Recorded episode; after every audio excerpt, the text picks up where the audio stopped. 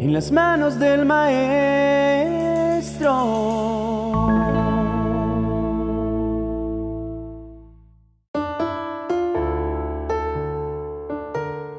Alguna vez escuché que cuando el pueblo clamaba a Dios para que les ayudara en cualquier circunstancia, Dios los escuchaba y respondía a sus oraciones. Entonces enviaba una solución al problema, enviaba a una persona.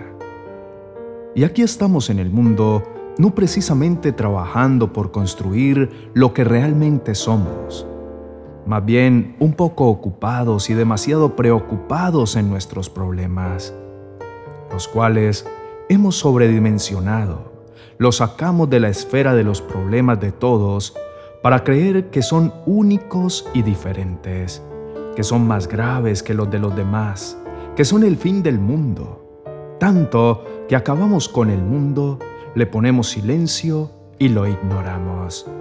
No sabemos qué sucede a nuestro alrededor. Nos volvemos egoístas y cuando las cosas están demasiado mal adentro, huimos, decidimos abandonar nuestras luchas y salimos de la manera equivocada a observar cómo están las cosas alrededor. Desde una perspectiva propia, encontramos en el prójimo una terrible debilidad frente a su problema. No comprendemos cómo ese otro puede estar haciendo las cosas tan mal, cómo no es capaz de hacer aquello o lo otro. Sabemos la solución para los problemas de todos los que nos rodean. Sabemos qué es lo que está mal en cada uno de nuestros familiares. Damos consejos de cómo solucionar cada situación. Analizamos cada circunstancia. Medimos todo, aprobamos o desaprobamos. A la final juzgamos y nos olvidamos de nosotros mismos y de la viga que nos ciega. Un padre y un hijo están frente al televisor sin prestar mucha atención a una terrible noticia que se emite acerca de una ciudad de su país. Aunque ambos tienen cara de preocupación y angustia, no los conmueve la noticia, no se dan por enterados, han silenciado el exterior. El padre se siente impotente y frustrado al no encontrar alguna forma de responder ante los pagos del mes. Tiene las tarjetas al límite con los gastos extra y el semestre de su hijo.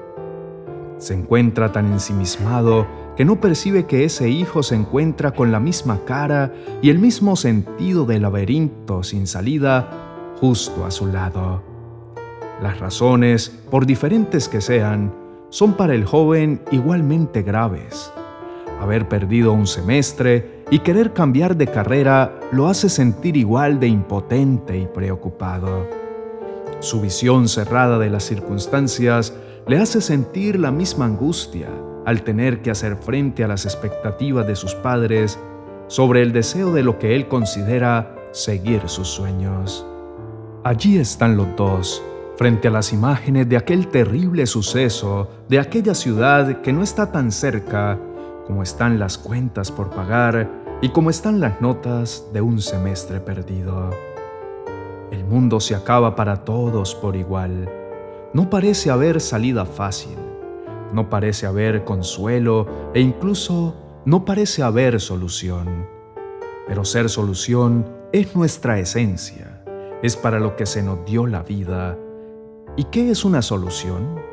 Es una respuesta, no un análisis, no un juicio de lo que está bien o mal en un problema, solo una respuesta. No existe para cuestionar, no existe como pregunta o crítica, existe como determinación, finalización a una circunstancia, complemento a una ecuación la palabra dice en 1 de Juan capítulo 2, verso 10, El que ama a su hermano permanece en la luz y en él no hay tropiezo. Amar para no tropezar, amar para saber por dónde andar. Pero, ¿cómo amar a ese que no tiene los problemas que yo tengo? ¿Cómo amarle cuando yo no tengo las oportunidades que él tiene? Él no ha sufrido lo que yo.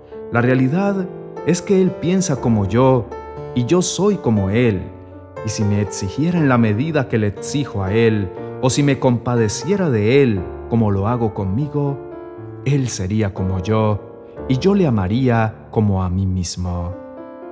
De alguna manera extraña, cuando nos enfocamos en lo que se nos encomendó a hacer, ayudamos más a ese entorno exterior que de cualquier otra forma. Y no solo a aquellos que requieren de lo que hacemos, sino también a nuestros seres amados que ven el fruto. Trabajar y esforzarme para organizar mi vida, para encaminarme hacia la meta, hacia el propósito, sin atropellar al que va a mi lado, pues ahora sé que está en batalla propia y que debo darle la ayuda que espero recibir. Esto me ha costado comprenderlo y es aún más difícil ponerlo en práctica, pero vale la pena hacer una oración para que Dios ponga en nosotros un corazón de siervo como el de Cristo. Y aunque no menciono los beneficios por servir, sí quiero recordar que si nuestra meta como cristianos es seguir a Cristo, necesitamos empezar a imitarlo en ese don de servir con amor, con humildad, enfocándonos en la necesidad de reflejar a otros ese Dios misericordioso y amoroso que nos ayuda cada día. Vamos a orar y a pedirle a Dios que cumpla el propósito para el cual nos envió, que nos permita ver desde su perspectiva a las personas que necesitan ayuda y que ponga en nosotros esa carga por el prójimo. Padre Celestial, déjanos ver la necesidad del que está cerca de nuestro entorno. Ábrenos el corazón para entregar sin medida. Danos la sabiduría para enseñar, el amor para acompañar, los recursos para brindar y tu palabra para bendecir.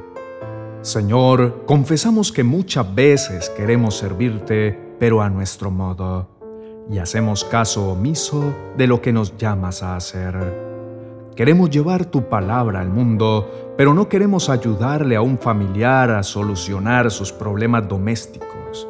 Queremos predicar, pero no queremos ayudar a un compañero de trabajo en alguna tarea sencilla. Queremos hablar a todos de ti, pero nos cuesta coger la toalla y lavar los pies como tú lo hiciste.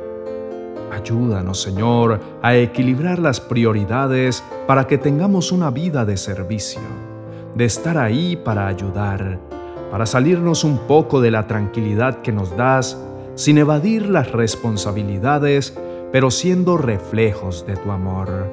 Ayúdanos a servir primeramente a ese círculo que frecuentamos cada día, esa familia con la que tenemos un compromiso si queremos servir y poder ayudar, necesitamos resolver nuestras luchas. Pero que sea, Señor, a través de ese servicio, que recibamos esa promesa tuya, que si llevamos tu carga, tú llevarás la nuestra. Guíanos, Espíritu Santo, y llénanos de ti, para tener ese amor y ese don de servicio con el que responder a ese llamado, para entregar a otros lo que nos ha dado. Señor, que los dones, talentos y recursos con los que nos has bendecido se multipliquen como resultado del fruto que te entregamos, que en la medida de nuestra fidelidad en lo poco, nos pongas sobre lo mucho. Ayúdanos, Señor, a servir para que te conozcan, que a través de nuestras acciones presentemos ante ellos ese Dios bueno que seamos ese perdón, que guiemos con paciencia, que escuchemos sin juzgar, que ayudemos a solucionar como tú lo haces a diario en cada uno. Necesitamos de ti. Necesitamos que a partir de la comunión contigo empecemos a sentir ese amor y esa carga por los demás. Señor, ven y transfórmanos. Danos un corazón de siervo un corazón que te agrade, que mengue ante los deseos propios y crezca en ese amor por el prójimo. Señor, tu palabra dice que el que quiera ser el primero debe servir. Padre Celestial, guíanos para ser tus siervos, para ser instrumentos de bendición a otros, ser puentes que permitan a las personas acercarse a ti. Danos la sabiduría, la creatividad para conquistar sus corazones para ti. Te lo pedimos con todo el corazón, en el nombre de Jesús, quien sin importar su condición de Dios, entregó su vida por nosotros. Que nuestro servicio sea una forma de agradecer su inmenso amor. Amén y amén.